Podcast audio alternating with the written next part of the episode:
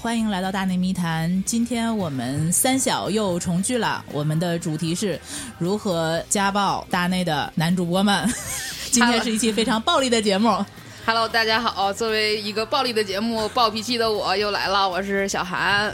Hello，我是小乔，我是被他俩拽来的。那小乔，你是不是还没有听涛哥的节目？我没有，我觉得我听完之后应该是对你就会家暴他了，会进入状态。所以你看吧，刚才我们讨论说，到底是要家暴王涛还是要家暴贺鱼？你现在想，你再想一想。不，我还是要先听一听他到底是怎么说的，是不是那么邪乎？嗯，那个大家也都知道，我们在录这一期节目的时候，刚刚看了一个娱乐圈的大八卦，也就是张雨绮小姐又离婚了。嗯，对，而且离婚的在网上炒起了一怎么讲很女权的一个浪潮。就是很少有人离婚一片叫好啊。哦，对，一片叫好，大家拍手称快，那简直就是中国女权的一当代表率啊，嗯，新女性的象征特别是跟之前的抹茶妹妹，然后这样的一个对比。啊。对，我其实很想问问两位，就是你们是怎么看她的？就是你们是叫好呢，还是你们有什么不同的想法？嗯，我是从那个小红书上开始 关注张雨绮的，我小红书上只关注了一个人，就是张雨绮。就还是好，之前看那个反裤衩儿阵地啊写的一篇文章，然后就讲他在小红书上讲的那些特别二的那些话，特逗，我就去看了一眼，然后就觉得这个女孩就是神经脑回路还挺短的，就是但还挺就是所有的反应还都挺自然的，什么碎钻不值钱的那些东西，就是就挺有意思的。然后就是刚成为他的小红书粉丝，他就出了这样的事儿嘛，就还挺挺什么的呢？就是不意外，因为他之前不是也离婚或干嘛的嘛那种，然后就一直以前看过他的一些采访，就是他自己还是那种还读各种哲学书啊什么的，就是整个这个人的状态特别的，我觉得有点分裂。他可能就是做出点啥奇怪的事儿，我觉得也也不太奇怪，就是那种感觉。嗯，你我呀，我是觉得他是出了一口恶气吧，就是替广大的女同胞们。因为广大的女同胞们一直在微博上看到的，就是这种属于比如说男生出轨啊，然后或者是做什么不好的事儿啊，那基本上都是息事宁人嘛。大多数女生都是息事宁人，什么且行且珍惜呀、还是家人团聚最重要啊，都是主要是这种比较正能量的主流声音会存在。那他算是一个，就是哎，出了一口恶气，感恩感恩又感恨。那而且他也有自己的实力去做这些事情，那可能就真的是，嗯，我觉得他给了很多广大的女性了一个新的一个独立幻想。我现在觉得就是说，嗯两个角度讲啊，一个角度嗯当然要讲就是政治比较正确的，就是首先打人是不对的，就你家暴是不行的。对，家暴家暴是不对的。但是另外一个角度就是去你妈的吧！就我天天在那个微博上，因为有一些也比较偏女权的朋友，会有很多新闻来艾特我。除了可能且行且珍惜这样的话题之外，就最近好像起码得有两起到三起，都是那种什么被前男友捅死啊，被什么前夫那个在女儿面前杀死。还有我记得头两天有一个新闻，是一个女孩已经干到什么区长还是什么检察长，就是蛮高的一个职位，同样也是被前夫弄死了。就是你会发现女女生好像不管你是拿到了钱还是拿到了权，但是你在某些势力面前仍然就是你是很软弱或者不值一提的。所以就是你你可以理解为这个东西有点像是个爽文吧，就是你起码看完了是啊，对的，是的，特爽文，是的特。特别爽。你当然我有钱，我有能力，然后我而且我有自由去选择说我 say no。对，所以当然不能说是政治特别正确啊、哦，我们还是在重申说打人是不对的，但就是去他妈的吧，挺爽的。嗯，但是一个巴掌拍不响吧？就是他打人肯定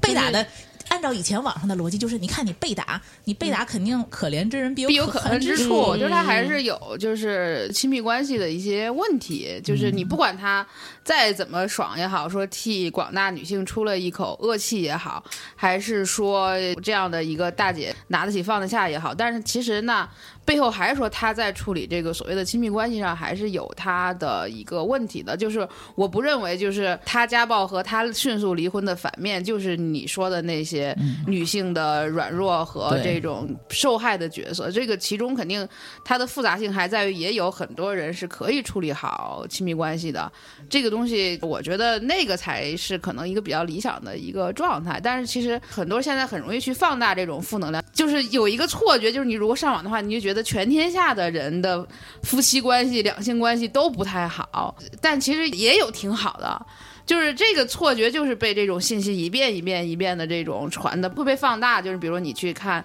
一些什么名人的这些东西也好，所以我不觉得是，就是他首先他确实也是挺有范儿的这么一个事儿，但是我觉得他的深层的问题还是说他个人并没有很好的去处理这个这个所谓的亲密关系啊。对他自己其实不在采访里也承认嘛，说我的确就没有什么看男人的眼光，所以我经常会从一个坑掉到另外一个坑里。我觉得可能，嗯，这嗯，包括我自己也在内，也是这样子，就可能头十几年都处在一个就不停的再从一个坑出来，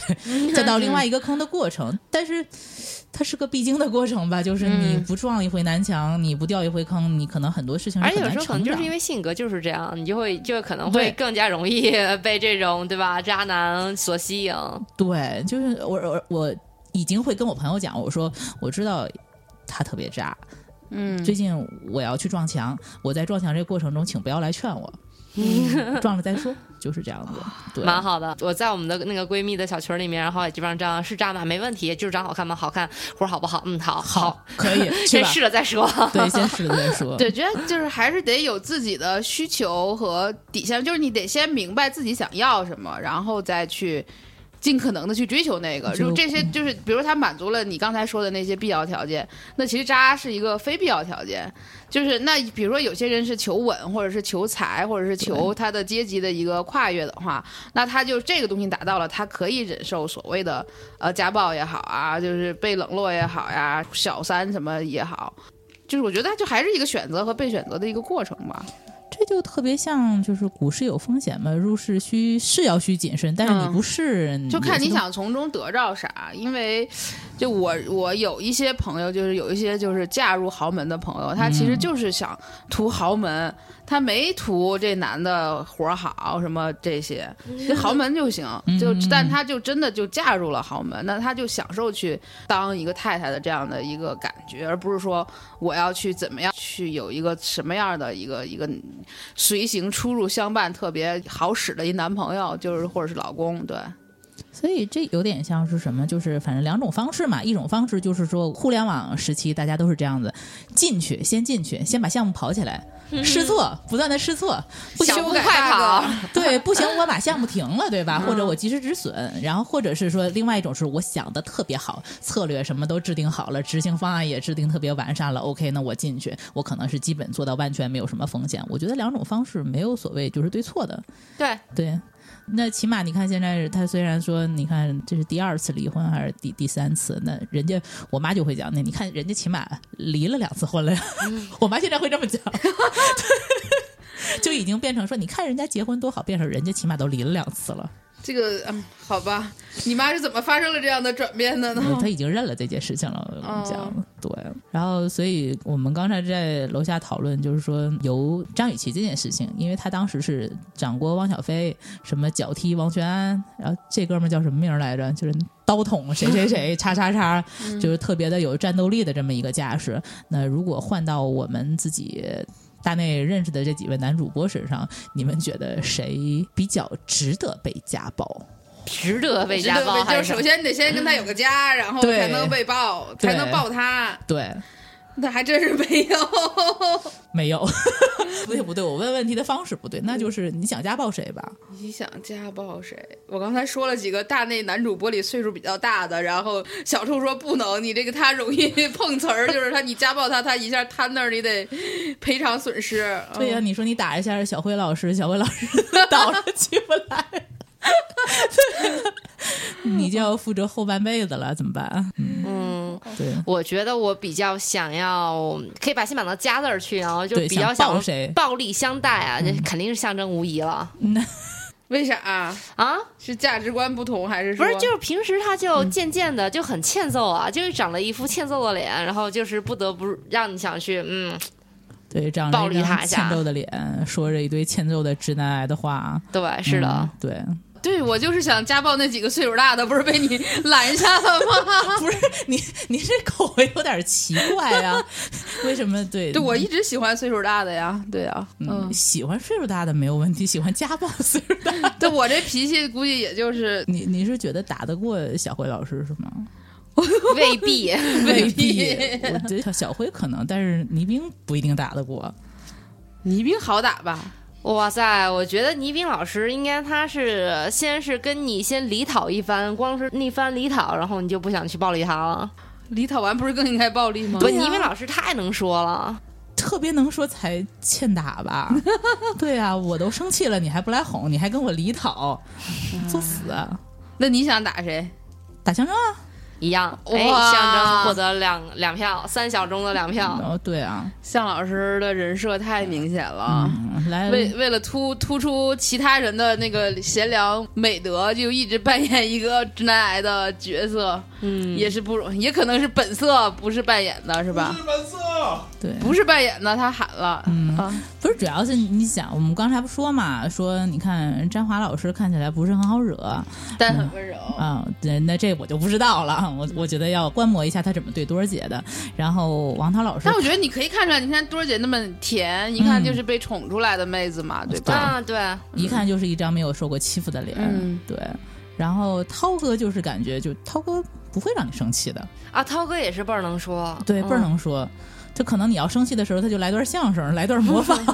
你就乐了。刚才说贺鱼，我我挺想打贺鱼的，但是不是家暴贺鱼，嗯调教。对调教，对。咦，哎，真的是贺宇老师也是有那种禁欲的气质。我昨天的那个搜微博还看到有人就是歪歪贺宇老师，就是意思就是听着贺宇老师的声音就能高潮的那种，哇塞，哎，这声音何宇老师的声音确实也是非常的有，对，嗯，所以想象力、想象的那个画面感。就那个声音，然后你再打它，哇塞，哎，画面出来了。对，就是话题突然跑向 会被禁播吗？这期节目？播，所以家暴是解决家庭问题的一种方式吗？我我一直啊，就是有一个观点是很久以前，然后我一个朋友告诉我的，就我总是喜欢在以前，然后跟我的伴侣吵架，嗯呃，然后同时我又自己内心认为吵架这件事情是不好的，它没有办法让我们的关系变得更好。后来呢，我有个朋友跟我说，那吵架其实也是种也是一种沟通啦，嗯那可能就是你们两个人的相处呢，这种方式呢，可能吵架就是一种有效的沟通。那后来我就坦然接受这点，然后当你接受了之后呢，反而你就不怎么吵了。嗯嗯，我在想这个架要到底怎么个吵法儿？就是如果吵完了之后，大家能在观点上能够得到一个，就怎么讲，能够得到一个沟通，我觉得吵架也无所谓你们。把吵架想的太理想化了。对呀但是我觉得吵架更多就是只是情绪上的一些释放，对没有他没有真的说要跟你讨论一个东西一二三掰不出来的，吵架是肯定掰不出来的。我我之前有一个男朋友是白羊座，他完全就是吵架，就是你要接受我的观点，你要不接受我的观点，这架就没完。啊，那是太幼稚了。对，就特别特别的幼稚，就是你我我们俩的吵架是是用那种拿出了专业大专辩论赛的那个 水准吗？对，但他其实他讲他讲不过我，他又讲不过我，他就特别着急。反正你就是得接受我的观点，然后就开始就我们俩会互相打，嗯，然后我我就打不过人家，啊啊啊啊！啊所以就所以就真的是打架。真的是打架，就差不多要打到脑脑震荡的那一种。哇塞，所以你的人生这么丰富呢？所以就就很吃亏。那时候年纪特别小，那时候大概十十几岁吧，就嗯刚开始谈恋爱，然后就觉得谈恋爱就跟马景涛一样，就是他真的特别像马景涛，就是我都这样了，你为什么都不能够对，？如果对我觉得大家应该都还挺想家暴马景涛的。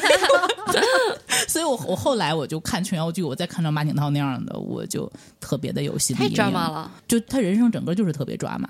呃，然后另外一点就是爱家暴的男的好像都挺愿意，就是他也愿意自残。啊，对，就是会有是的我都这样了，然后就来绑架你。说你看我，我看那胳膊上那小刀拉的一道一道一道的，就就那样了。耶，这才能理解啊。对，然后特别喜欢那种在什么就是那个大雨里，然后就是我得在前面跑，他在后面追。然后再双膝跪地，为什么？苍天啊，为什么这么对我？哦，对，然后觉得最后就要是在大雨里面拥抱，就觉得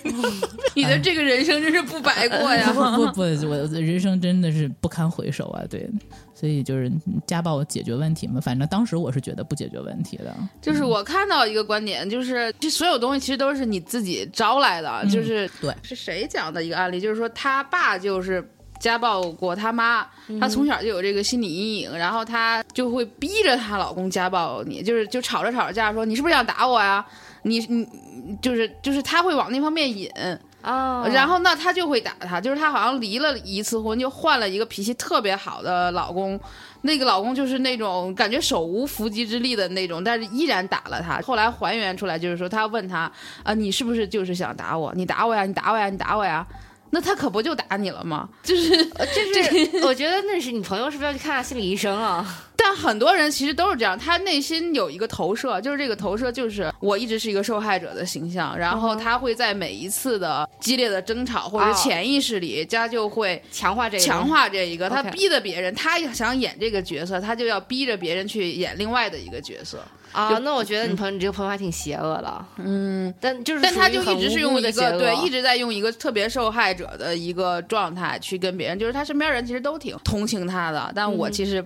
不是很同情他，就是我觉得他这东西都是你自己招来的。嗯哼，嗯，那确实是家暴这件事儿，可能跟小时候的很多经历是有关系的。嗯而且咱们的爸爸妈妈这一辈儿的话，因为可能没有受到过特别多的，比如说家庭的这种嗯心理健康啊，或者是接触的信息，可能啊。就是没有那么多的丰富的一些角度，那可能那时候发生暴力的情况是非常非常常见的。嗯嗯，所以经常在微博上也会碰到有一些那个女生会来问类似这样的问题。我老觉得有很多人不是想真的解决问题，就是经常是你给他讲了很多东西，然后之后他还会。他还会回到他原来的那个模式里面去，嗯，所以其实今天想跟两位聊的也是想说，嗯，怎么能够就是这就好像很老调常谈，作为有过独立人格的一个女性，包括你能够独立的去解决一些问题，从你目前的一些困境中走出来呢？就我觉得应该我们三个都有类似这样的，不是被打的经历啊，就是有怎么讲？呃，那真的是要脱胎换骨，但嗯。脱胎换骨一定是疼的，对。特别特别疼的。对。嗯，我就记得是我的上一段的经历，然后我在此之前，然后被我的在在此之前，哦。然后被我的朋友就称之为就渣男收割机，就基本上每一个男朋友都是很渣。然后想想你说的那里，嗯。我后来分析是我自己招的，对，就是你自己找的，我自己招的。你就是我就是渣男收 然后。每次，然后我跟我男朋友的感情不顺利，然后我还得跑去就是叨逼叨跟我朋友叨逼叨，然后你看他果然是渣男。对对，然后这还抱怨一番，嗯然后但也没有说，就也像刚才你说的，我并没有说真的是想要去寻求一个啊结果，因为我那个模式我学不来，我只能说他告诉我结论，然后把他结论搬过去了，但是接下来我该怎么着，我还是我原来那套，所以你永远你逃不出那个怪圈儿，所以每次的感情就特别的痛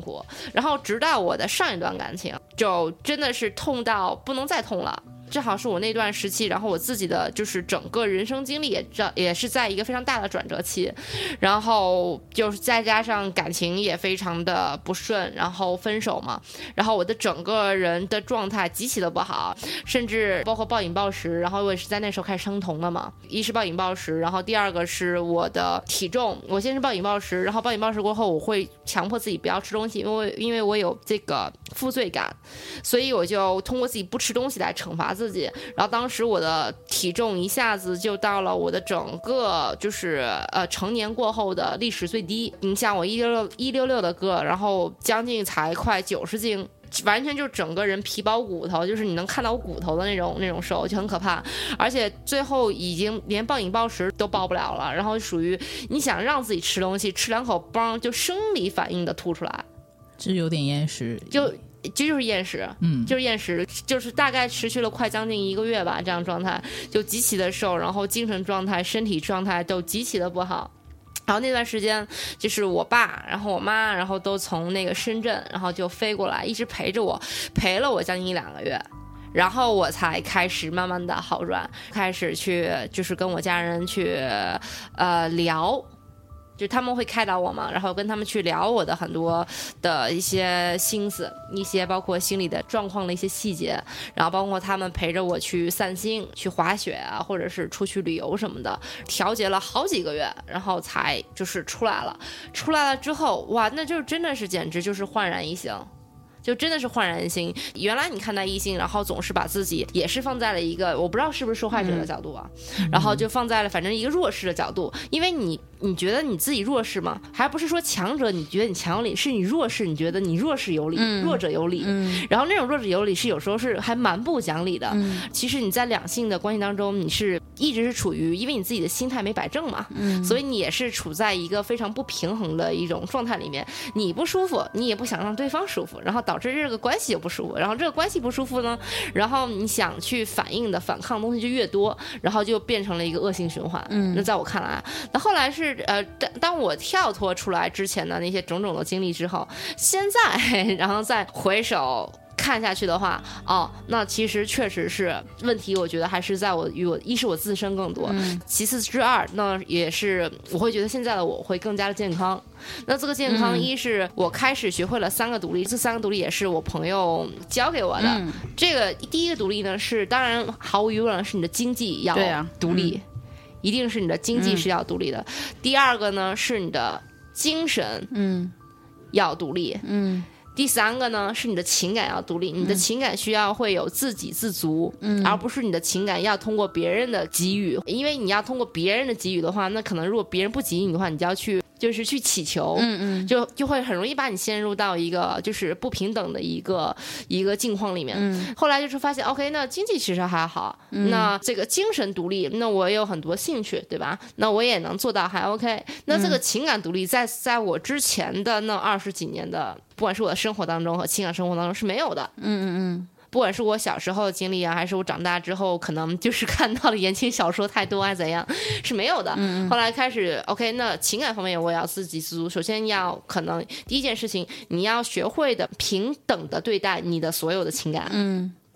对，不应该只喜欢一种，或者是避免回避另外其他几种。你要平等的对待你所有的情感，这样子你能才能看得更加的全面。第二件事情的话，就是你要知道怎么通过自己去创造。就是一些好的，就是更加积极的、更加正向的一些情感，然后让这种情感走到一种正循环里面。当你自己能走到一个情感的正循环，那你就自己就是已经非常的充实了。嗯嗯。然后你自己又可以自给自足，非常充实情况下，那你就不会再去祈求、依赖，非常被动。嗯。在任何的一个关系里面，那我会认为这个是，嗯，我经过非常痛苦的一段经历之后，哦，终于总算把三个独立当中的很重要的一个另外一个。独立情感独立，然后补齐了，然后学到的东西。嗯，我是更深入的想法，就是最近我觉得有一件事，我想的比较明白，然后算是一个成长吧。就是像我这种，就是属于，就是现在也不妨说，就是我属于结束了自己以前的这个婚姻的。就我身边也有很多这样的人，就是到了这个阶段，就是这些人，就是因为我本身就比较自立好强。要体面，要平衡，就是你一直是在这个状态里面。就是你接下来，就比如我在我那段时间就结束感情的那段时间，包括那段时间工作也也是，就是跟你一样，就是你情感有问题，你的事业肯定有问题。嗯，就是出问题的时候，我的那个要强的那个基因就启动了，就是我一定要体面。所以我不能让别人看出来我这些问题。我到现在就除了在节目里说，我老家的什么朋友，好多人根本就不知道我有什么问题。然后，但是你又跟身边的人又会沟通这些事儿，就是几乎你所有东西都破碎之后，你还是想维持一个体面，然后在那儿。很正能量的再去自我安慰也好，或者是自我麻痹也好，然后我身边的人也会这样，他就会说啊，这是我的前半生结束了，那我的后半生会更好。我的前半生有这样一二三四五六的问题，那我现在重新做人了，你看我这这这这这比那些都好。就是我后来意识到这个问题本身是一个问题，就是你不能以一段感情或一段关系的终结而来以此来划分你的前半生还是你的后半生。那个都是你，还是那句话，就是你是你所有过去的总和。其实到现在，我不太认同的就是啊，那我以前我在一段不好的关系里，我是那样的。你看我结束这段关系，我变成了一个更好的人，或者是怎么样？我觉得这个也非常的单向性，就是人不可能是通过一次这种剧烈的变化，你就立刻吧嘚儿升级成一个。就是那种打怪兽升级过关了似的，就不是那个状态。我现在我不会说啊，以前的我有很多问题，现在我通过这次呃变革，我变成一个更好的人，或者是怎么样的人。就是我觉得那个也是我，就是这些都是我，我没有说再去过分的去否定我的过去，因为它毕竟是一个非常长久、稳定、合法的，呃，就是事实的一个，就是更稳定的一个家庭关系，不是说两性关系，对吧？那这个东西你也把它结束了，但是你有结束你这个事情的一个理由，包括你的权衡利弊，甚至是说你出于一些算法也好，或者怎么样也好，反正你是觉得结束之后会更好。那你结束之后，我觉得它就结束就结束在那个当下，我不能再说我以前有很多失败的经验，所以我现在要怎么怎么样。就是我是觉得，当我去抹平了这一条，就是我的前半生和我的后半生的这样的一个界限的时候，我觉得那一刻我才真正的去成长和成熟了。我也同意你说的，就是怎么讲，我现在的状态肯定是比我失恋的时候要好的。嗯 我也觉得有成长是肯定的，但是其实跟张雨绮那个事情一样，比如你能确定他下一个不掉坑吗？不好说。不能对，我能确定我下一个不掉坑吗？不好说。嗯对，但是我只能说是我可能比上一个能稍微好点儿。嗯。能稍微好点儿，然后起码现在就是我也不能说我完全的就想明白了。比如今天我们讲的并不是一个好像以就是过来的就是身份就三个姐姐是三个大姐在这儿对，好像我们都活明白了，然后并没有对，并没有，可能我们三个也都还没有活明白，但是可能就趟过的坑给你们讲一讲嘛，就是愿意掉就掉，不愿意掉，看你们怎么想去处理这个问题嘛。然后我觉得有两个挺重要的，一个是角色的问题，因为可能从小就言情小说、嗯，日剧是非常哦，日剧太坑会人了，天呐！就是日剧里面，就我小时候特别喜欢看少女漫，你知道吗？坑啊，太坑了，太坑了！没有说什么少女漫不好啊，但是少女漫如果直接是变成了一个你的情感指南的那种书，那就不大好了。对，然后第一个你会把你自己的角色会进行一个固化，嗯然后第二个就是我当时就是被坑是坑什么呢？我当年很喜欢看姐弟恋的日剧，嗯对，有三部非常经典的姐弟恋的日剧推荐给大家。第一部叫《魔女的条件》，就是以即将隐退的龙泽秀明和那个松岛菜菜子，这是我的入门的第一部。第二部叫《宠物情人》，听名儿你们就大概知道是一个什么题材的东西了。松本润跟那个小雪演的，我爱松本润对，那个剧很好看，就是养宠物的人也可以看一看。对，但是那个第三个是那个啊，那个就是我当时对赤西的那个入坑之、非常容易发生在我们自己身边，非常有代入感的职场小鲜肉和职场老大姐的那种恋爱的那种故事。对我就被这三部剧坑的，我基本从看完这些到现在的感情经历，基本都是姐弟恋。我靠，我特别是喜欢我，我跟你很类似啊，但我不是姐弟恋，我是那种那种校园的，你知道吗？就是 那种，就我的剧也特别的经典。就来来来，一吻就反正就是类似像是一吻定情啦，就是很俗啊，不要说，就是一吻定情啊，类似那种或流星花园啊，反正就是这种菜鸟吧，然后就是跟这种夹着星星眼的啊，王子型对对对，然后这样子帕托的这这种，我会特别的幻想。小孩以非常不屑的眼神看着我们，就我没有，我没看过，没看过啊。所以你会受这种文学作品影响吗？就我可能更受一些，就是虽然现在就还是在讨生活，但是在我的自我认定里，我一直觉得我是一个女作家。嗯，就是 虽然也没有写过啥特别牛逼的作品，但是我自我的认定是一个女作家。就是可能我觉得我精神世界里的朋友是那些人。比如说是帕蒂·史密斯，或者说是什么呃萧红，或者说是张爱玲儿，或者是就是就他们本身所有的女作家都比较孤绝，对，就简奥斯汀对或者是怎么样，就是她首先每一个女作家都是独立的，然后看书的，她喜欢一些比如说男作家或者怎么样，就是她可能更看重这些精神的。交流就是他希望能够有一个人去引导他，就是会给他很多精神上的一些指导。就是我基本上入的都是书坑，就是既是书也是大叔，就是喜欢比我年纪大、比我有学问的，就比我就是精神层面，对，就是比嗯我文笔好，或者是比我看事情通透的人，就是我一直是在这方面是特别少女心的，就是如果有后来有一天我通透了，还少女心就是呢，就是通透的少女心。就是我那天看一段子，就是哎，就是所有给你讲什么哲学、政治、时事的人都可能是 间谍，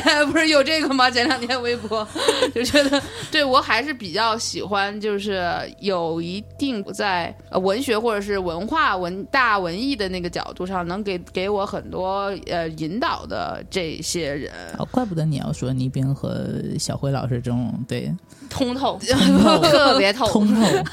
就我其实一直都是在用这样的方式再去寻找自己的一些感情，所以其实就是就是他更精神或者是更形式上的东西会比较多，但是你喜欢的这些所谓的这些女作家，基本上也都没有啥得好死的，所以就就你就是我比较认定，就是你如果是选择写作或者是用输出的方式去来做这个事情的话，就是这个东西我是认定的，我觉得我没有什么太多世俗的这些东西，就是它不吸引我，所以我也不懂，就是我也没有看过言情小说，我也没有看过其他的东西。但比如说我，比如派斯密斯特别呃迷恋什么兰波呀，什么就是他上个世纪的这些，就是他喜欢的那些诗人，他喜欢跟他们去交流或者怎么样。我有一阵儿就前前一段时间，人说为什么说那个你不再重新找男朋友什么的，我说我想找一个王维那样的男朋友，但是王维，写唐诗的那个。我也想一个像李白那样的男朋友。对，就是我想找那样的男朋友，但是现在这个渣世界是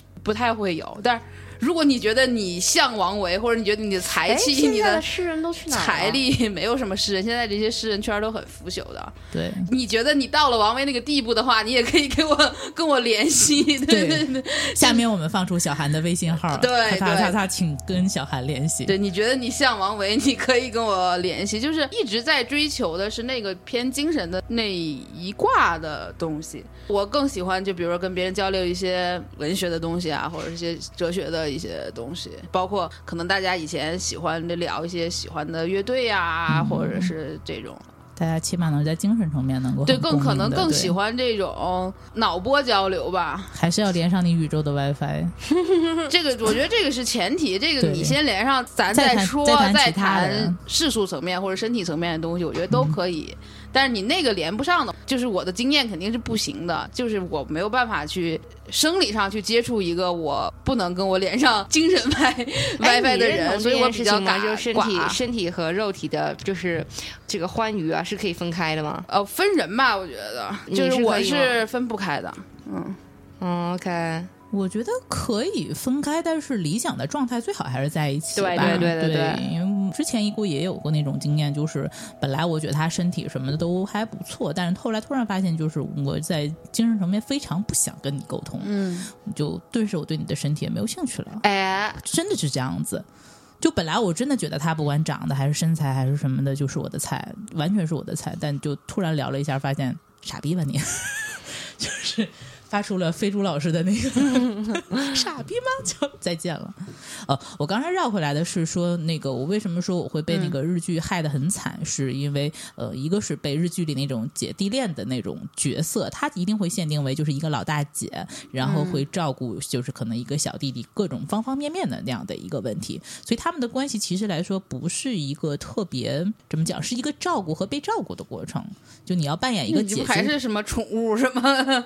刚才叫宠物啥来着？宠物人啊宠物是好看的那个，啊那个是很好看的，但是他其实到最后结尾，他们两个人其实会变成一个很对等的关系，他们是一个互补的关系。嗯比如可能姐姐照顾他一些东西，但是那个弟弟也会反过来保护他一些东西。嗯但是在我的关系中，可能多半就是我变成一个老妈子的角色。啊，是这样子啊，对，就是因为可能一开始是因为新鲜，因为比如说我单身一段时间之后，就我自己独来独往，很多东西是自己做嘛，就是照顾别人是很新鲜的，所以一开始就觉得很好玩儿。然后后面就会觉得说，我靠，为什么呀？就我就会变成一个就是很像，对 我不是你女朋友，我是你妈呀。就我要照顾你的衣食住行，还要对有男生给我拿过哦，你还心算是能醒的很多女生，然后就这个角色就直接就是沉沉沦进去了，然后一他们很。沉浸，他们嗯觉得，然后后面就会变成就是，比如说，那我妈妈当时就是这样子的，然后后面又会变成说，那我都这样了，你为什么不对我好呢？啊，对，就变成有这样的一个恶性循环有要求。对，然后最后那个关系就已经不是一个良性的两性关系，就会变成一方是怨妇，然后一方就是说，那我也没有要求你来做这些，嗯就那这个就还是刚才那个小乔说的，就是你的情感不独立，就是你还是通过去取悦别人，然后让别人再给你一个对等或者是加倍的回馈，在这个回馈里去印证你的存在感或嗯你的爱本身。但是这个东西。我觉得我我从小就没有这一层，所以就我也没遇到过那么多凡间的烦恼。我不会去照顾任何人的，嗯就我也不会说是因为我去为了取悦你，我去照顾你。但是我可以为了取悦你，我可以多看点儿哲学书什么的，这个我是干得了的。就是他的那个层面是不一样的，所以就就是就是他说的，就是典型的是他说的那个情感不独立的表现。这个在现实生活中，大家就会。很多人其实出问题都是出在这儿，就是刚才小乔也解释了很多什么叫情感不独立嘛，就是那你在一个呃亲密关系之中，为什么你的情感还要独立？独立不就是自己一个人才叫独立吗？我觉得就是大家还是有这些世俗的一些误解，就是所谓的独立，并不是说我是一个独行侠，我就是孤绝，孤绝，我没有朋友，或者是我没有就是两性关系，我没有亲密关系，这不是，就是只是说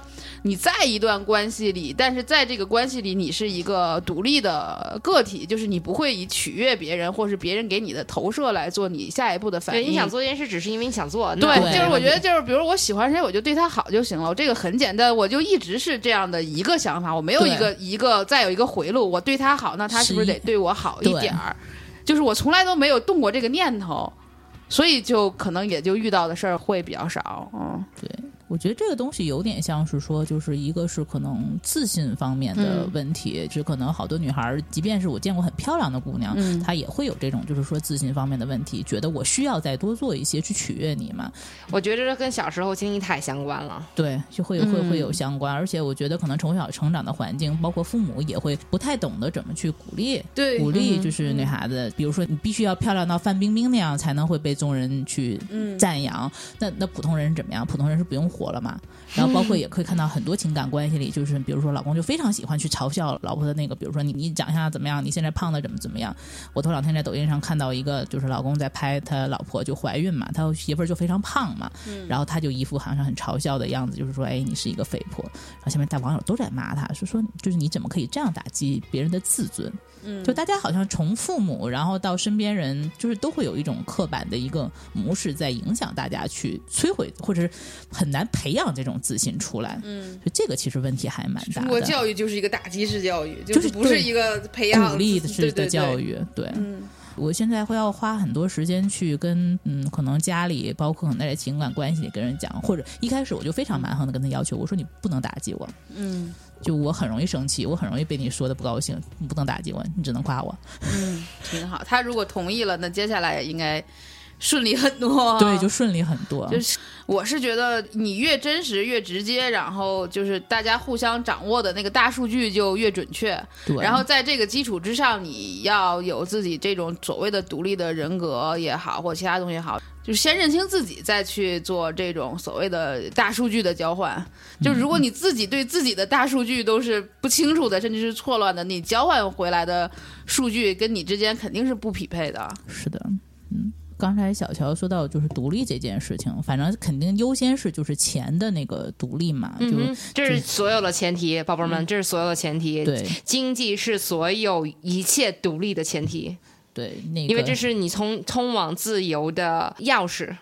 对就是剩下要是打开那门之后，你的路该怎么铺，走青砖路还是黄金路，那才是其其他的事儿。这个你就是可以说的更本质点，就是你这样说到，就是大家很容易 diss，就是说，那你多少你有多少钱叫经济独立呢？对吧？嗯对我觉得就还是说有一个自己去。跟这个世界打交道，或者是我能够能够有一个能维持我自己想要的生活的这样的一个能力，就有一个动手创造的能力。比如说，我想，我就想每顿饭的标准就是是一百五十块钱左右的，那你就为这个生活去努力就行了，就不是说我拥有几套房我才经济独立，我要多高级白领。就比如说，呃，小乔和我和小兔其实是三个完全不一样的职业规划和事业规划的女性。就是收入也不一样，但是我们在这都敢说自己经济独立，就是是因为我们想要的那个生活标准也不一样，我们的这个获取生活给的物质支持的这个能力和我们想要的那个理想生活大概。的匹配度差不多，所以说叫经济独立。但是你如果说是上来啪放一个所谓的经济独立放在这儿，这会觉得啊，那小乔你你女总裁你肯定经济独立了，那我怎么经济独立？刚刚小韩说的特别特别的对。然后第二个就是一是经济独立，第二个是可能这个会稍微偏女权点儿，就是你可以对你的子宫独立，或者对你的那个卵子也独立，就是你有选择的权利吗？嗯，其实你争取那么多，其实就只是为自己去，我觉得也是最重要的一点，就是你为自己争取了更多的可以选择的权利，而是不是被动的在那块儿对接受选择。对，我觉得这个是有一个可选择的权利，因为我那个经常在微博上也看到，就是我尽量让自己站在一个，我也不能说我理中客吧，就我不喜欢那种特别，比如说直男癌、屌癌的言论，但我也很不喜欢有一些女权就非常的绝对，嗯，比如说有些人就会说，那我就是不生孩子，生孩子对女性就是绝对没有好处的，然后结婚这件事情也是对女性完全绝对没有好处的。我觉得就是首先第一，你有就像刚才讲的，你有选择的权利，选择的权利之后，你去权衡。你应该去选择一个什么样的形态，而不是上来就是说，比如说那个，嗯，头两天不又出现那个什么，嗯，男孩子被骚扰的那个事件嘛？然后就有一帮我看不懂的那种，我不知道他们算不算女权分子，就说什么，你看你们男性也会被骚扰，那你们是不是就是太骚？你们是不是就是怎么样？但是他这个时候跟女生一样，他都是受害者呀。对，就你这个时候应该就是说，受害者就是需要就是被保护的，那加害的人就是要被谴责的。你怎么能在这个时候跳出来说？对你两个性别的事情挑事儿的是，对，那就是挑事儿。这种就是我我所不能太能看得懂的了，而且我也不希望就是说年纪太小的小朋友会被这种言论去洗脑。这个就跟饭圈的有一些无脑的那种脑残粉，就是其实是一样的。就你要去坚持女权，是为了让你自己的将来的路走得更好；你去犯一个 idol，是为了让你将来更开心，而不是天天在搞这种事情。是本身在，它是一个完全的一个即时欢愉啊，就即时就我就可以取得的一种。对一种反馈，就是我去翻我的 idol，那我就立马能收到反馈。这反馈不管是你的路人是说好还是不不好，但我的行为本身，它对于我的呃愉悦感已经是个正反馈了，那已经是很开心的了。是啊，所以就不要被这种所谓的女权的言论去做洗脑。对，还是要自己的独立的就思判能力的。对，那对还有什么独立来着？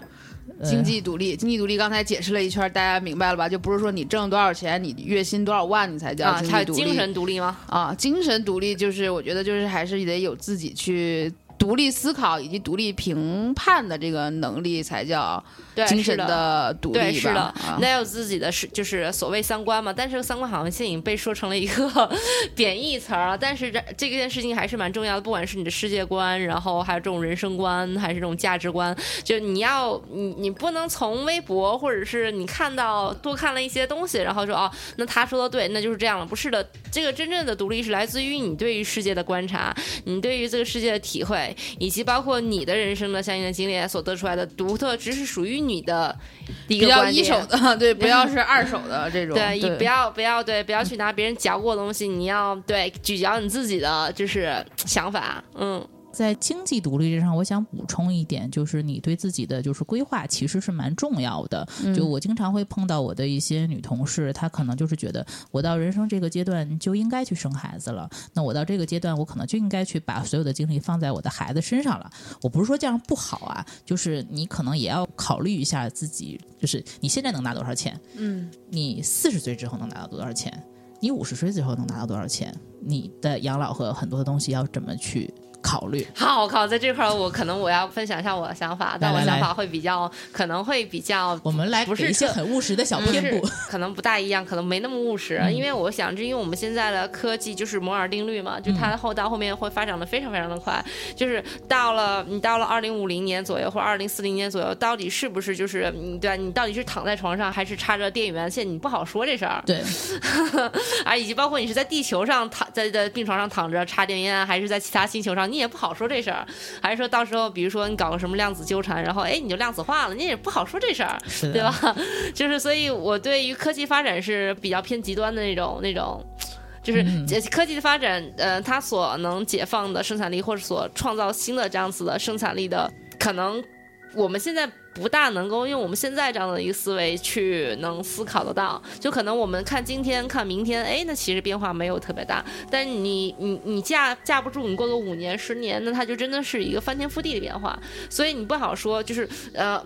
这点我我的观点不大跟你们大不大一样，就是说什么三十岁或者四十岁，你得有一个什么职业规划，你得储一笔钱，就到时候我们还有没有货币，或我们的货币变成一种什么其其他一种什么形态，都都不好说。所以所以呃，我不这么看，但是能力是要有的，就是对你得有就我觉得要对自己的能力、精力这些要有一个规划，对。而不是说就是你存多少钱。嗯那个很难去确定。比如说，我是存一百万够还是五十万够，这个都是很难讲的。就比如说，就是嗯比如你还是得在充分了解自己的基础上，比如说你到了四十岁之后，你的体力可能就没有那么好了，对，你就不能不好说，到时候我那个我，我觉得我啊，就是或者是 你现，比如你现在可能会参与一些互联网的管理工作，等你到你四十岁的时候，你肯定这个职业肯定不适合你了。对啊，就是你是一个在这个职业上，你肯定是越来越弱势的。是的。那你的强势是什么？就是什么东西是不会随着你的年龄的增大就是衰减的。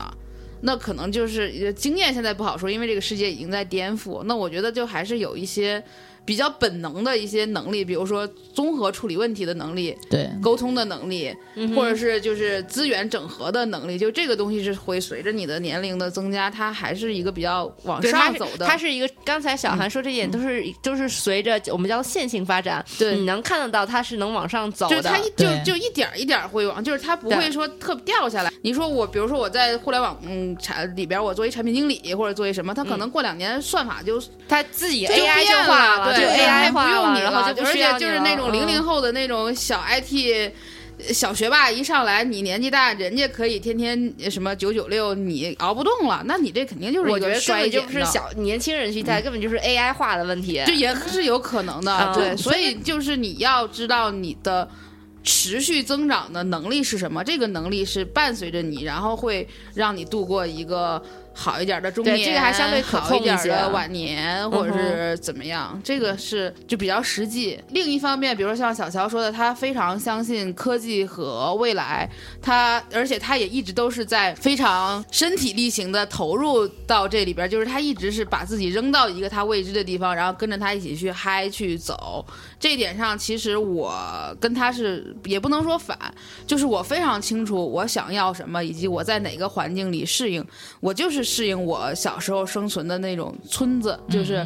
就是村里有湖有沼泽地，就是你生活的是一个这样的一个比较偏自然的乡村的这样的非常典型的那种乡村。然后我们家是一个大家族，然后我是其中的一员。当我觉得这个东西，我一直就是每个人其实还是在找自己的这种归属感。那我只是在这种归属感里的话，那我即便我现在到了北京，我也会选择在平房里面住在胡同里面，在一个比较。荒凉和乱糟糟的地方去生存。那接下来我可能会去更小城市一点的地方，然后去去享受那种便捷和那种烟火气。那我是跟着这个的气息去走的，所以未来怎么样我不知道，但我知道我的生活中一定要就是有山有水有绿叶儿。那我就去有山有水、有绿叶儿的地方，就是跟随着自己的这个感觉去走。所以世界变成什么样儿，科技变成什么样，对于我来讲，我不是很很感兴趣。那我就去找这些适合我的绿色平原就可以了。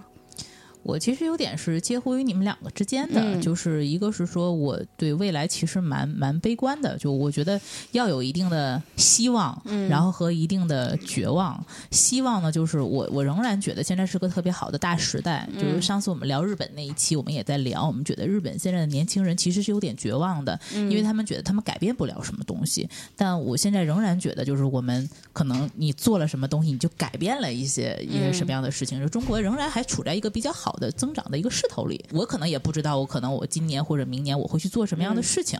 呃，就是一定要抱着充分的、旺盛的一个好奇心去做很多这种好玩的事情。但另外一个就是保证自己有就是足够的抗风险能力。嗯我未来做的最坏的规划就是我一个人，嗯然后我要管我爸和我妈。那我的抗风险能力在哪里？我怎么能够照顾他们俩？那我可能该存的钱还是要存，该买的保险还是要买，就是保证不要出点什么事儿，我连他们俩或者我自己出了任何问题我都管不了。我所以觉得这个东西也是现在要想起来的。再一个，说实话，女生现在在职场上是蛮比较劣势，比较劣势。之前那个呃，那个北京的应该是职威汤逊的老总，五十多岁的一个女生，也是就是被强迫就你就退休了。嗯，对你可可能男性可能到这个年纪，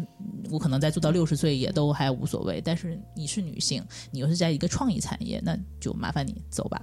是这样子的，就是你会面临到这样的问题，那可能我会在想说，那我面临到这样的情况，那我接下来能干什么？哇，接下来会我呃。这是真可能会比较现实了，就是接下来我我是对短期极其悲哀的人，但是我对长期又是极其乐观的一个绝对乐观的一个人。对短期我我会觉得会是一个很大的考验，对于每一个人来说，就是从现在开始的接下来一两年都是特别大的一个考验。但考验在这个考试里面呢，就是但如果你能坚持下来，就是你能你能就是没有被。这些事情击垮的话，那你会。接下接下来的时间里面，你会生长的更加的旺盛。是的，就是尽量让自己变成比较野生的吧。我为什么感慨这么多？是因为我可能我我在 B 待过，我在 T 也待过。说实话，我见识了很多这种高薪低能的人。就是为什么？其实现在这种就是这种现在这个风暴刮起来，对大家也是一个好事。就是太多人浮于事了，所以你会发现这两年的大的互联网企业暴露出越来越多的这样的一个问题。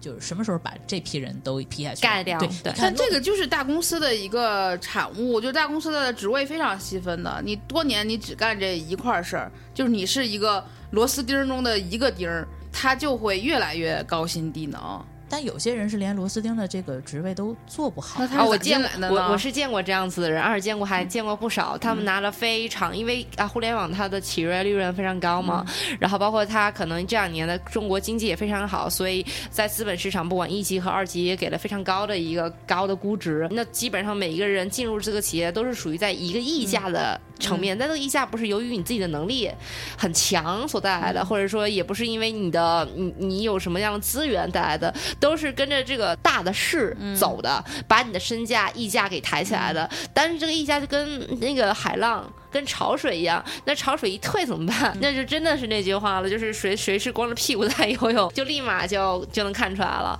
所以我就丝毫不担心这个事情，就是呃，接下来这一两年，然后潮水一退，那大的这些互联网公司，不仅是大的互联网公司，还拿了这种高估值的这种一级市场里面拿了高估值的这种所谓的独角兽公司啊。对啊，拿了很高很多钱的这种创业的公司，嗯，他们对这些人都会裤衩都会 被看到有没有穿。对，就是反正就是我不希望我变成这样的人吧。一旦到很很多人可能到那个时候，他年纪也蛮大了，有蛮多高管都已经快四十岁了。那呃，我拿着那么高的钱，我出去没有人会给我这些钱。然后可能你真的让我出去，我自己对一个产品的生死去负责，我做不到。我要说一个例子，我身边的一个例子，就是他之前跟你一样在 T。在 T，然后他的职位呃不算低，还比较高。然后呢，呃很有意思的一点啊，然后他从 T 就出来了，因为年纪到了，他已经三十五以上了，快三四十了，四十左右这样的年纪，他就出来了。反正某种原因吧，他就出来了，政治斗争也好，安利也好，他就出来了。出来之后呢，他依然不想，因为给的工资很高啊，还有股票什么的。然后出来之后，哎，他就反正资历很老嘛。然后正好前两年的行业景气也还不错，然后他就去了一个创业公司，做了一个很高的高管，也依然拿了非常不错的一个 pay。然后这个拿完之后，大概就才过了一年一两年吧，不到两年时间。然后前段时间，然后我们就在那个微信上聊天。我就说，哎，你那个行业，因为他是等于说从一个就是互联网行业去了一个这种 to B 的互联网行业，等于说跟他之前那个不搭嘎的。然后，哎，你说你现在干嘛啊？啊，我现在在一个新的公司，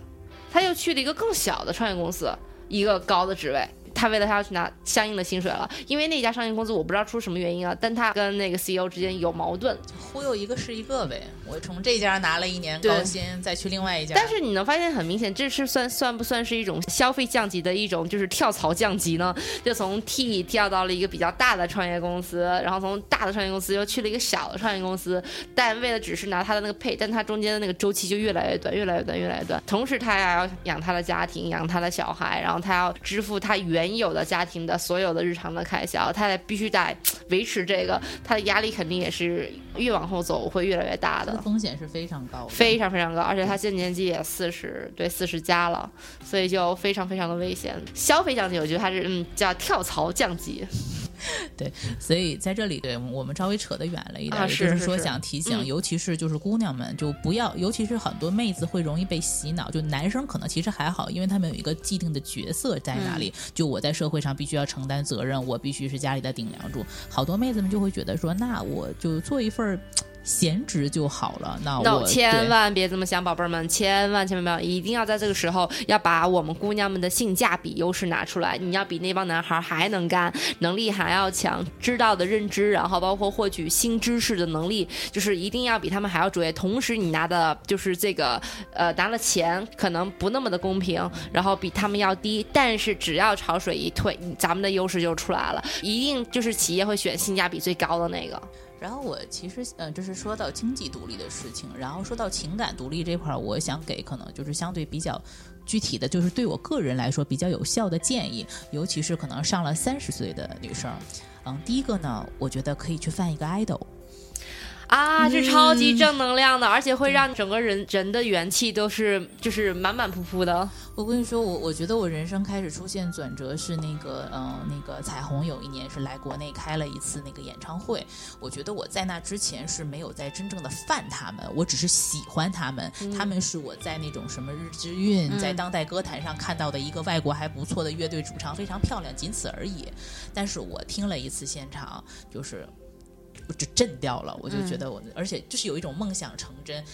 之前我是在什么 VCD 里看他们，我是在网上的视频看他们，这次他们在我眼前唱着我听过无数遍的歌，我就整个人就沉浸下去了，我就爱他们四个爱到不可自拔，然后就非常的投入去找他们的一些什么八卦呀，写他们的同人呐、然后去 P 他们的图啊，就每天觉得特别的充实。啊，你在彩虹乐队啊？对我只就那个视觉乐队，对，就是后来，因为我还会再犯那个杰尼斯嘛，我那一段时间，因为正好是处在一个感情的一个空档期，就是真的很建议大家在空档期的时候去犯一个 idol，、因为 idol 是不会让你失望的，嗯呃，不会让你就怎么讲，就是会有那种就是渣男呐、掉坑啊那种嗯感觉。即便我家廖凡有一些什么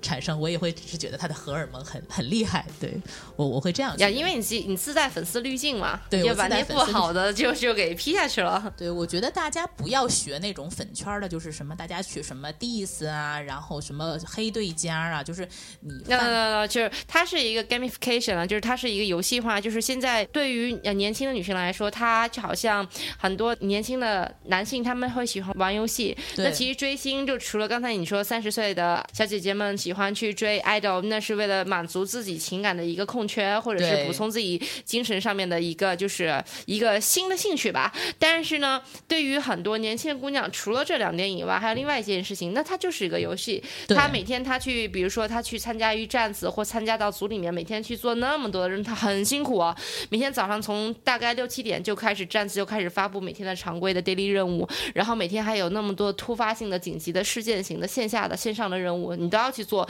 那你满满当当，你除了你的学习、你的生活和你的工作要照顾以外，那你基本上你的所有时间都被这些所占据了。那他们获得了什么呢？是就好像你玩游戏，你会参加工会吗？对你在工会里面你会刷副本吗？参与感，参与感，你在这个参与感里面，你能获得极其大的满足感。这来源于什么呢？我还就是有一个我自己的一个结论。它是也是跟中国的一个大的社会环境有关系。首先，现在整体在中国追星的女性已经不是大家所理解的那种初中生和初中生了，她的整体的年龄在往上移。我们我们能看到的整体的一个用户画像粉圈的一个画像，大概是十八到二十四岁为第一梯队的女性，第二梯队的女性就是刚刚出学校进入社会的前三年的女性，她们是最容易追星的了。是的再往下的还就是再往下的话，就是相应的高中生和初中生。那他们把它当做一个游戏化的，就是去参与去玩之外呢，那他们还能获得什么呢？就是他们把他们的所有的其他的时间占满了，他会觉得非常的充实，非常充实。那这种满足感也是带来另外一件事情，就是因为人都是一个社会性的动物嘛，就是这些女性普遍的在中国啊，我只是说仅在中国，只是很中性在说这件事情啊，就是这些女性普遍在社会里面是没有太多的话语权，以及包括相应的影响力的。是的，他们在他们的学校里，以及包括她在他们的家庭或者是在工作当中都没有太多的话语权、影响力。所以，当他们加入到一个组织、加入到了一个群体当中，他们有共同的一个目标。有一共同的一个精神的一个符号，他们为这个精神符号和为了这个目标一起去捍卫、一起去努力、一起去拼搏、去奋斗的时候，那这个时候他就会非常非常的容易获得极高的成就感。这种成就感是他在学校、在工作、在生活里面远远。获取不到的，所以这时候也是为什么你会觉得，哎，这饭圈女孩为什么会这么疯狂？但她们自己其实是不自知的，因为他们在参加到了一个群体里面，获得了，比如说我你喜欢廖凡，那这是你加入到了一个廖凡的站子。你说你喜欢廖凡，没有人会说啊你傻逼干嘛的啊，我也喜欢他，好棒，我们一起在说这件事情，他会给到你一个更加正向的一个情绪的反馈。哎，这件事情会让你开心，他就好像是你看抖音你就就刷不停一样。那你去追星，你参加到站子里面，它也会变成一个你根本就是无法停止的一件事情，因为它在不断的给你正反馈，不断的在给你正向的刺激。是的，它就像就说的不好听点，它有点像是就是致瘾性的药物啊，嗯、但是我觉得这一是有社会方面的一个原因了，然后但另外一方面的话，也确实是，嗯，也解释了为什么就是年轻的女性会更加容易去追星或者是放爱豆这件事情。对，而且我嗯觉得就是说，fan idol 能其实给你带来，就比如刚才讲的，我起码在就是怎么讲，就是两两性方面的一些满足。比如我喜欢李泽言，或者是喜欢白起，我会觉得就是他不会背叛我，对不对？他每天在我就是晚上回来的时候，打开手机的时候，他会在那边安慰我，就是他对我来说起码是一个就是说声音上的安慰，或者是一个心灵上的这样一个安慰，这是两性方面的。一个像你刚才说的，一个它是一个就是成就感，再有一个你会发现 fan idol 可能会对你的工作上是会有帮助的。啊，超级超级级有帮助。饭圈女孩的执行力是非常强的。啊，我之前在大概一年前吧，象征一年前、两年前就有过一期节目了，然聊后在讲那个饭圈的事情，对，然后就说他们就是，呃呃，虽然我自己开公司开那么多年，但是就是去他妈的，就是那些什么 MBA 的课，然后 EMBA 的课，就是去你想学管理，去你在饭圈里面。待上个几个一两三个月就够了，告诉你什么叫做管理，什么叫做有效的，什么叫执行力的管理，什么叫高效的管理，你去饭圈待一两个月就知道了。然后以及包括怎么去让员工有向心力，然后对怎么去做团队文化这件事情，你你在饭圈里面真的你待一两深度待一两个月两三个月，你就完全什么都知道了。然后这第一个建议啊，就是在你对对对，可能回来回来 之后，回来，我回来我我们的小撇步就是，呃，你可以在你的嗯情感的空白期，包括尤其是因为我当时彩虹和杰尼斯也差不多，就是我工作头两三年的事情，的确就是你讲的这样，就工作上没有成就感嘛，对吧？你没有什么重要的工作会交给你，可能基本就是小朋友在打杂嘛，那我就会希望说从这个里面去学习的，也不是学习，就是喜欢有爱，就是感受到那种爱与梦想的东西。我希望那个东西变得更具象一点。然后嗯、呃说第二个小撇步，就是说呃要去犯一个 idol，然后完了呢去台词姐弟恋，我觉得。呃，我觉得不要像我刚才说的那个模式，就是你会变成一个，就是说老妈子。我觉得不是妈和儿子，就是但是要谈一次姐弟恋。就我真的觉得现在很多小男生要比啊，某些老逼 好太多了。因为可能是因为嗯家境和教育环境的一些原因吧，可能七零后的父母会更好的教育他们的孩子，所以他们在就是成长的环境啊、一些习惯呐、比如说是不是绅士啊，是不是懂得就是一些好的一些沟通的习惯上面，会比真的就是七零八零的男生会好很多的。啊，我在我看来，就是你说的很对啊。然后我看来还有一条，嗯，就是小男生会对爱情更纯粹，对、嗯对，在他们还比较纯粹的时候，跟他们谈一场恋爱。情、恋爱会更加纯粹，就可能不会像你要跟同龄男孩或者是比你长几岁的男孩要去谈。那你们可能除了爱情和感情以外，那你们会考虑到更多，就是多多少少啊，你都会被影响，说考虑到更多一些现实层面的东西，但其实是完全没有必要的。就是你在什么样的一个感情状态里面，那你就考虑那感情状态的事情。但是如果你跟同龄大多数啊，你跟同龄人的男孩或者是大你长几岁的，那就可能比较难去做到这件事情。对，而且可能也是我我地图炮一点啊，就像像刚才小韩聊到的一些可能精神层面的一些沟通，比如说我也希望能跟你聊到一些什么，呃，比如诗歌啊、话剧啊，或者是可能我喜欢的一些历史上的一些东西。但是同龄的好多人跟我聊这个东西都好装逼啊！对，很装逼，啊是的吗，对我跟你聊这个东西，不是我为了跟你聊这个东西，我是为了不是跟你装。显摆的，我是为了显摆我有多厉害的。对，就比如说那个以前我们大学经历的一些，就是那种男生就是觉得，你看我我们男生天生在政治、军事啊、历史方面，我们就是比你女生懂的，因此我今天是来教你做人的。就是你们就是沉溺于那种言情小说、情情爱爱的东西，我在这方面天生就是比你们要，呃，视角要开阔的，所以我就非常不想跟他聊下去。反而是其实这次，比如说我们就夫妻出去玩的一些就是年纪不大的小朋友，那我们跟他聊起来，他其实爱好非常广泛的，嗯，比如上次来上我们节目那个少、那那个小哥哥，他他其实喜欢很多东西，他很多东西看的也挺深的。但他没有那种，就是好像我，比如我今天有兴趣，我跟你聊到追名林琴了，我就是非啊非常有兴趣，我不是为了跟你装逼，说你看老子知道追名林琴，就是就那种感觉，你懂你你懂吧？啊对对，我反而觉得可能现在小朋友在这方面会更好一些，嗯嗯，同意。对吧？为什么我们一副就是要追可以啊追小孩去对，没有，我是觉得就是就是对于我个人来讲，就是你无论说是就是刚才你听非常神往的听了一下饭圈是咋回事儿，然后听了一下这个东西之后，我就想了想，那这个东西你想要吗？你有你想要追的 idol 吗？就没有。我觉得我不是碰到 碰到了就碰到了，没碰到的话没有必要但是强就是我迫自己去追对内心比较执念的一些追求，是我一定要有我自己的空间。可能我还是比较受传统的那一个文人的那个派系的影响比较多，我可能还是觉得我需要一个自己女人独立的房间，或者是我需要一个书房。嗯，我需要一个就是自己的地方，这个地方就是我可以在里边写东西，做一些策划，或者是自己跟自己的一些脑报，或者是其他的这些这些东西。就是有一些就是自己生活的一些经验吧，就是嗯。然后在前提就是我必须要有一个自己的房间，就是这个房间是保证我不会被打扰的，可能跟我是巨蟹座有关系，嗯。就即便是比如说我结了婚，我有了小孩儿，我后来又自己怎么样，就是所有的这些变迁，我觉得我的执念就是我一定要有一个我非常独立的房间，我不希望我的书房变成放婴儿车的地方，嗯我不希望我的就是书架里上面放的全都是一些生活上不必要的一些受干扰的东西，就是我走到哪儿我都是干干净净的几排书架，上面是我喜欢的书，然后我哪怕我不看，我跟他们生活在一起。我觉得我也舒服，我不希望我的东西很杂乱，或者是就是被很多我用不着或者是我不喜欢的东西侵入，就是还是那个空间感会比较强。所以所有这些东西，我觉得你给我一块地儿，你给我一个桌子，你给我一些可以创造的原材料。我就自己在这儿捏小人儿，然后造我大脑中的城堡，就是待造城堡啦，对对待很长时间，就是还是喜欢在脑子里的这些东西。就是我我可能还是偏独，就是偏离群所居的一些性格，然后我也不觉得需要有特别多跟人交流的那种。当然，做节目这这些是一方面，就是有一些工作上慢慢大家三观比较一致，有一些朋友比较多，也是比较自然。就是我从来没有主动说我要去社交，或者是我要结识一个人，或者是我要去融入到某一个圈子里面。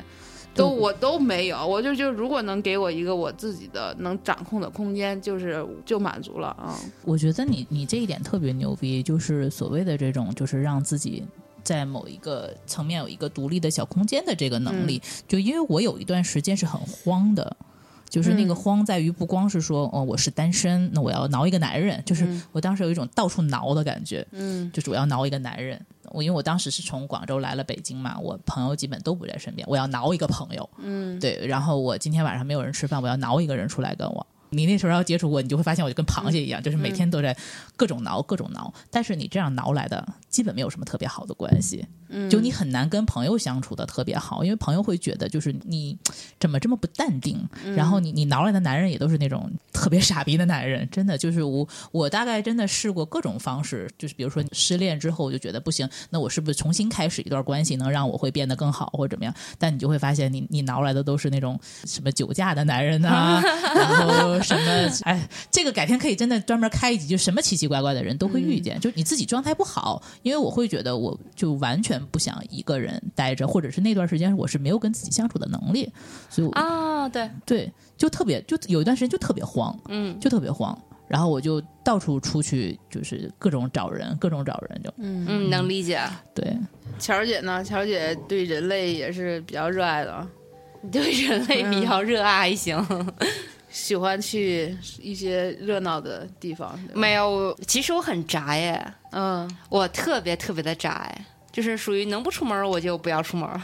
嗯，嗯而且我也没有很爱，就是以前还行，但除了一些基础的一些就是运动以外，然后我也没那么的爱运动。以前以前可能还打篮球，就是游个泳，但现在也非常少，就是属于宅到不行。然后就可能就是在家里面，就是看个电影、看个剧，然后看个书、养个花儿，没了。嗯 嗯，就所以就是跟自己相处起来的话，哦，呃，我要说一下，就是跟自己如何相处呢？除了饭爱豆是个非常好方式了，就是培养自己去。那你是跟爱豆相处啊？这不是自跟自己相处啊？啊，当时啊，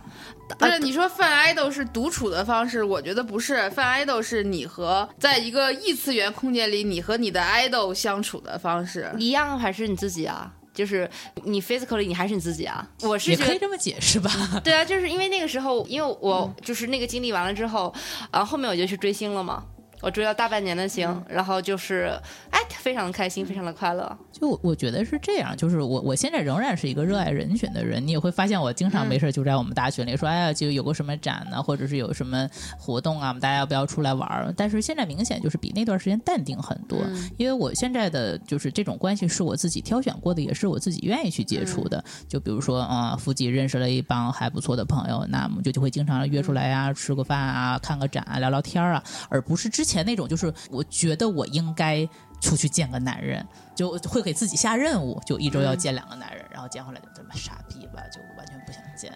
就你你会因为你自己的兴趣爱好，我觉得比较良。啊兴兴兴趣爱好太重要了，就是一个是就是追 idol 这件事儿，当时是帮助我很大。对啊，另外一件事儿，那会儿时间我是疯狂的迷恋上了金融，嗯，就相应的期货啊，当时我记得还讨论过嘛，就相应的期货、黄金啊什么的，就疯狂就是开始自己自学金融去了，特别是宏观经济学，就自己，然后真的，而且不是报的那种就是写的那种呃。呃，随便的那种文章书是真的正儿八经买了大学的教材回来，而且里面还有那种算术题。我是我是一个作为高中三年只数学只及格过一次的人，然后抱着人家还在那做题，然后就是保持一个非常旺盛的一个好奇的一个心态吧，然后或者是渴求的一种心态，然后投入到了一个兴趣里面。金融算是一个，宏观经济学算是一个，然后啊，泛爱豆是一个，俩都不冲突啊，两两件事儿我都做做的非常开心，但是它一是帮助我提升了我很多的技能，然后拓展了我的很多的知识层面，然后包括打开了我的新的一个认知的一个角度，然后同时也帮助我们，也也不是说我在我在回避或者在逃避原来那些不好的回忆，那确实就就把我给拉出来了，很轻而易举就把我从原来的不是很好的那些哎。就拽出来了，因为你学习到了新的东西嘛，然后当然了，你就会有一个更加好的一个或者新的一个憧憬对于自己的未来，然后这是非常舒服的一件事儿。嗯就也挺典型的。我是很典型的，就是开始研究佛教，就也挺管用的。就是一开始就是有同样经验的人说，你看一点这个鸡汤可能会有一些疗愈作用。但是当我去看这些的时候，就是给我的反应就是，那他背后的哲学体系是什么？他为什么会这么想问题？就是他是把世界建立在一个什么样的一个基础之上呢？才会跟你讲这些玄乎又玄的东西。就是他就是对于我来讲，就又变成了一个思维的一个乐趣。就我是一直就是挺沉浸于这种思维的乐趣的吧，所以你就会看了好多这个东西，但是就不是鸡汤的那个东西了，它就是变成了一种呃逻辑思维的一个形式。看多了，然后其实你也接受了，你也其实被洗脑了。你在用这样的算法去看世界的时候，这那你就是会比较宽阔，就是比如说什么空啊什么的这些东西，在我眼里都就确实就是挺空的。我没有说是被那个。转述三流过的那种女性鸡汤文所所迷惑吧，就直接去读那些经，就觉得很有意思。挺好玩的，就是你会去逻辑推导它背后的这个理论是什么，就是它的世界观是几维的，是怎么样的那种，你就可能也好，就也很也好玩，就是还是得有一个事儿能够让自己专，就是你专注了一个事儿之后，你的那个时间是会折叠的，变得特别短，是这个是一个感受，那你需要就是在这样的一个专注愉悦的感受里面，无论是追星也好，就是有一个自己兴趣爱好也好，或者是研研究一个东西也好，养花种菜也好。养猫养狗也好，我觉得其实它都是希望你把这个时间折叠掉。就是当感觉到时间被折叠了的感觉的时候，其实就是你的这种投入、你的这种热爱在回应你吧。我觉得，嗯哼，我觉得就是说到，就是比如说独处的时候，就是我特别喜欢像追星那个状态，因为我是一阵一阵的，我可能这一阵喜欢一个东西，下一阵喜欢另外一个东西。但是如果能像追星那么投入，比如说我头一段是喜欢那个看白宇和那个朱一龙，然后可能我现在在嗨那个魔道。祖师，我我都是会以追星的心态去喜欢，对，包括喜欢里面的角色，然后你投入爱意进去之后，你就会发现时间就呃，第一时间当然就像你说的会折叠，第二个就是因为我是在做营销和广告嘛，我可能其实会会去分析它背后的逻辑，就是说像刚像你刚才讲的那个朱一龙的饭圈是会怎么去运营它的，它是怎么从粉丝里面会被去倒推出来，从这个耽美的这样一个文化里会被倒推出来，然后魔道祖师的他的那种就是那个明星化的，把二次元人物的明星。化东西，他又在怎么做的？这个东西又会在我的实际讲功利点，对实际工作又是会很有好处的。包括可能我我在花很多时间去刷抖音和拍抖音，然后其实那个也是在总结说这些他们是怎么去做运营的，他们会是怎么去做这样梗的这样的一个创作的，然后又会对自己是其实是非常具有好处的。但是我还是很热爱人类和那个 对对对外面的生活嘛。那我觉得现在比较良性的一个状态就是，我会建议大家你不要拘泥于一圈朋友。就比如说，我们今天来录音，我们聊天，我们有可以去聊聊什么当代女性生活的这样的朋友。那我也可以有一起看展的朋友，我可以有一起去，比如说探店吃美食的朋友。啊，那我也可以有一起，就小兔日化专门聊一些羞羞话题的这样的一些朋友。就这个这个时候真的，我们要讲还是很现实啊。对，大多数的人是不敢去真的活出真自我的。对，就举个例子，就是可能你永远在你的朋友圈营造的是一种人设，然后多尝试一些在。关掉你的朋友圈，去其他地方，呃，给自己的其他的人设或者其他的性格一种展示的可能。我觉得这是会特别棒。不管是不是你在独处，或者说你是不是在一段关系里面，还是你不在一段关系里面，我觉得这都是一件非常值得的尝试的一件事情。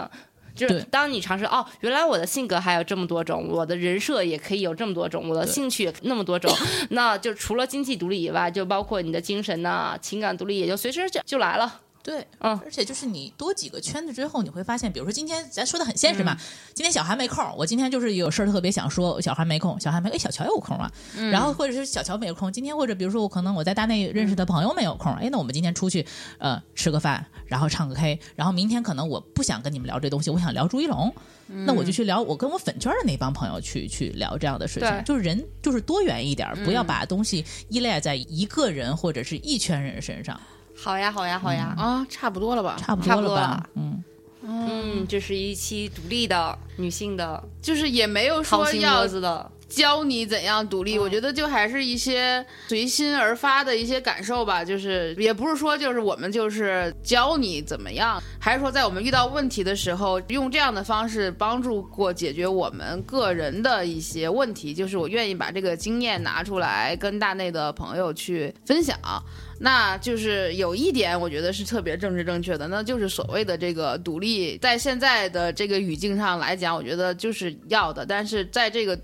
之上，就是其他的，比如说所谓的女权或者是什么的那些东西，我觉得是值得更深入或者更专业的人去探讨了。我们今天其实没有涉及到太多的那个层面。更多的是从自身以前遇到的问题出发，想讲了一下怎么掉坑以及怎么脱坑，一些从失败里 总结的一些一些不成熟的一些小小 tips 吧，只能说是这样。但是想说的就是一些启示，就是那女孩们首先要认知自己，然后要爱自己，才能够去爱别人，或者用这种感情去与外界去做连接。就是这些可能是比较就是。其实大家都鸡汤文可能都这么讲，但是这个东西是是一定要去树立的。对，就是你是用家暴的方式，用什么样的方式，小乔这样的多血质的方式也好，或者是就是那种比较纯粹的饭粉也好，或者像我这种比较偏。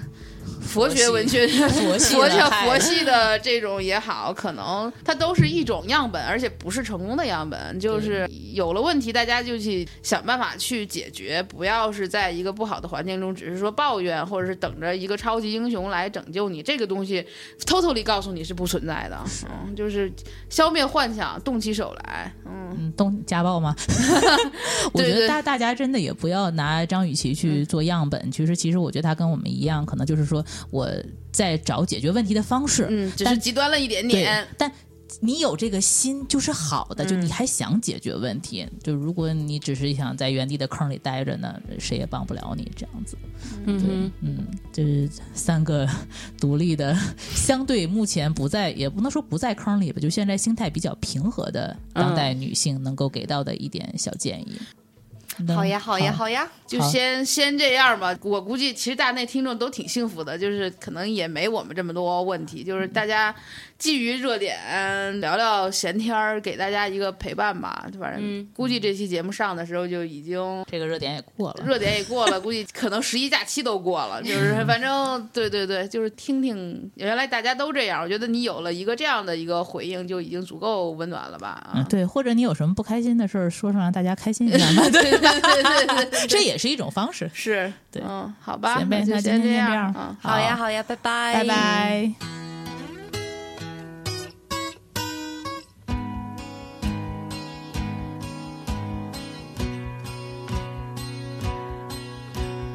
Words are flowing out like endless rain into a paper cup. They slither while they pass, they slip away across the universe.